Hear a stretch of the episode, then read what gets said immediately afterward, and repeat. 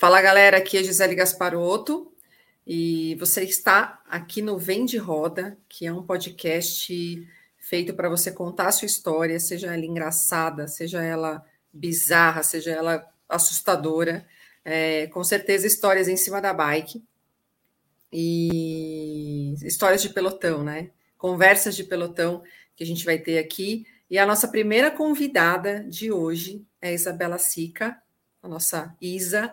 Ela tem 24 anos, é estudante de direito e ela tem o sonho de ser ciclista profissional. E ela vai contar para a gente a experiência dela, primeira experiência dela no PJ, que é o pelotão do Jockey, que a gente fez recentemente um pelotão só para mulheres.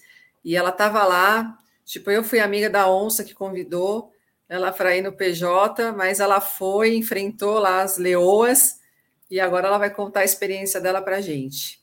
Deixa eu adicionar a Sica aqui apareceu. Oi, Sica. Oi, Gi, tudo bem? É o nosso primeiro podcast. Obrigada. Essa história para gente. É uma honra. então, a história do PJ começou no dia anterior em Cabreúva, que a gente estava treinando. E aí a gente acabou o treino. Você olhou para minha cara e falou assim: "E aí, vamos pedalar amanhã?" Eu falei: "Ah, Vamos, não tenho nada para fazer, vamos. Um girinho okay. tranquilo, né? Um girinho tranquilo, treino reto, plano. Falei, ah, vamos, treininho de pelotão, tô dentro. Aí, aí você falou, ah, vai ser, no, vai ser o PJ. Eu, na minha santa ingenuidade ou ignorância, sei lá, falei, ah, a gente vai treinar no pico do Jaraguá. Aí você, não. É Antes fosse, né? Jockey. Hã? Antes fosse o pico do Jaraguá. É. Aí você me disse que não, que era o, o, pelotão do jockey e que era forte, era um treino, seria um treino forte com bastante gente que pedala muito, mas que daria para acompanhar. Aí eu falei, bom, não tenho certeza de que eu acompanhe, mas ok, vamos tentar, né? Aí no dia seguinte eu fui, cheguei lá preparada, achando, né, que estava preparada e achando que seria um treino, um treino com um pelotão revezando, que seria tranquilo, né? Doce Ia ilusão. ficar de roda. É, tranquilinha, passeando. Aí chegou, começou o treino, né? Começou o pelotão. Eu descobri, um pouquinho antes eu descobri que seria uma prova e que teriam inclusive duas metas volantes, né? Aí eu falei, putz, já comecei a pensar, meu Deus, o que é que eu tô fazendo aqui, né? Hum. Aí começou. Primeiro, primeiro começou leve, controlado. Falei, bom, o leve controlado estava assim, 40 por hora. Falei, ah, se continuar nesse ritmo, eu dou conta, né? Acho. De repente, vejo a bandeirada e o negócio começou a acelerar. Eu falei, meu Deus. Aí eu só conseguia pensar, putz, o que é que eu tô fazendo aqui mesmo? E só Aí, mulheres, né, Isa? Só mulheres brutas, né? Arrebentando. Estavam mandando muito. E aí, e os homens tinham os homens que estavam atrás só na retaguarda, né? Mas o pelotão que estava arrebentando mesmo era das mulheres. E aí teve uma hora na marginal que eu já estava cansada e a gente nem tinha começado direito. E eu estava 55 por hora fazendo força e eu já não alcançava mais o pelotão. E eu pensava, uhum. meu Deus, não foram nem 20 quilômetros, o que, que eu estou fazendo aqui? Socorro! Não estava nem voltando é, ainda, né? Nada, que nada, estava longe da metade ainda. Uhum. Aí eu pensava, nossa, se eu continuar assim, não vai dar certo. E quanto mais longe eu for, pior vai ser para voltar, porque eu vou voltar de que jeito?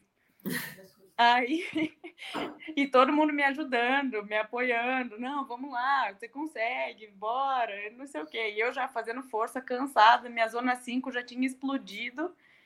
E eu lá, tentando, né? Aí chegou uma hora, assim, quase no final da, da marginal, que eu vi uma placa.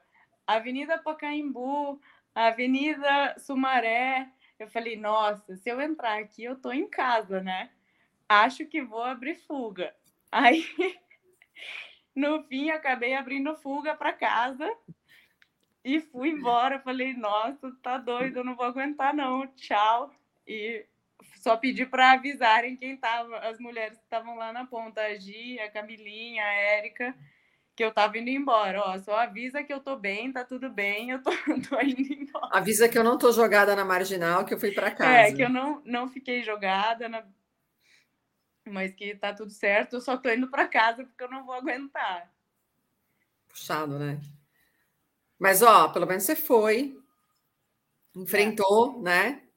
Viu como é? Na segunda vez que você for, você já vai mais preparada ali para o que você vai. É. é. E o mais importante é que eu estava treinando há nem um mês, né? Me Detalhe, na... né?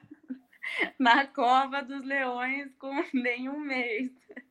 Mas a gente faz isso com quem quer, com quem demonstra que quer, né? Então. Não, mas foi ótimo. Foi, foi é, uma experiência incrível. Você tem essa coisa assim de quero e você tem essa gana e essa vontade, então a gente você vai indo, né? Vai indo, é. vai indo, vai indo. Não, então... é, esse é o tipo de presepada que só acrescenta, né? Não tem. Eu não tenho absolutamente nada para reclamar dessa presepada. Muito pelo contrário, foi, foi incrível e, inclusive, me rendeu uma história a mais para contar, né? Com certeza.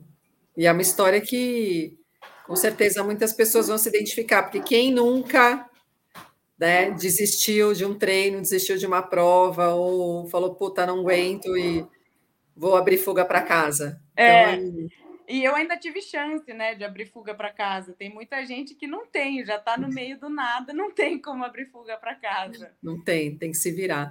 Esses dias alguém perguntou para mim, mas você já desistiu de algum treino? Eu falei, acho que não, mas por não ter opção. Não, porque é.